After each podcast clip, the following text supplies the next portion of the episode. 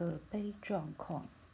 经过一个月的勤勉读书后，我大大的松了一口气，判定现象学是欺世盗名，就跟面对大教堂一样。人类为了敬仰一个不存在的东西，居然能新建出不可思议的宏伟建筑，我心中都会产生一种近乎昏厥的情感。想到有这么多的才才智之士会投入无此无意义的研究，我对于现象学的怀疑态度发生动摇。可惜的是，现在是十一月，我手边没有黄香梨。说实话，一年中有十一个月是如此。在这种情况下，我都是靠着拿黑巧克力取代百分之七十的可可。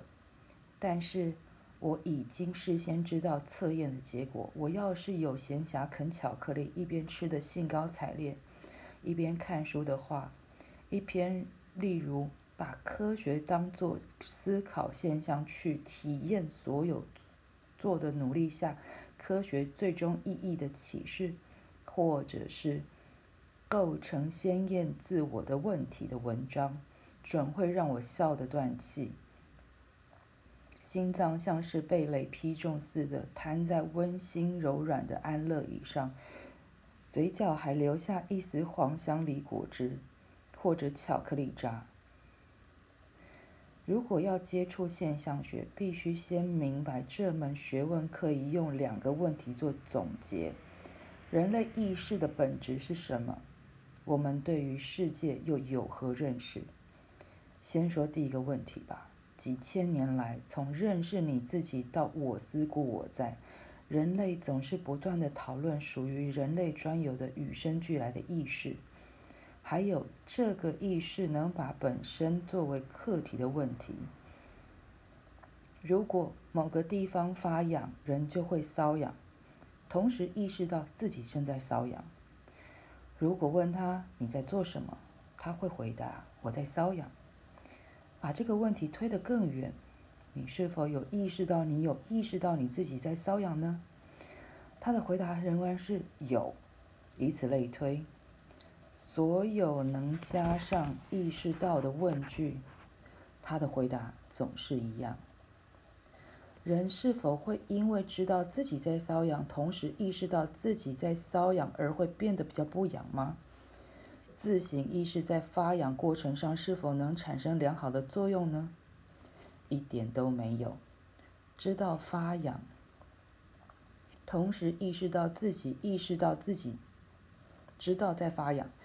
这对于发痒这件事情上面没有任何改变，相反的还多了一个障碍，那就是必须忍受这个可悲状况连带产生的清醒意识。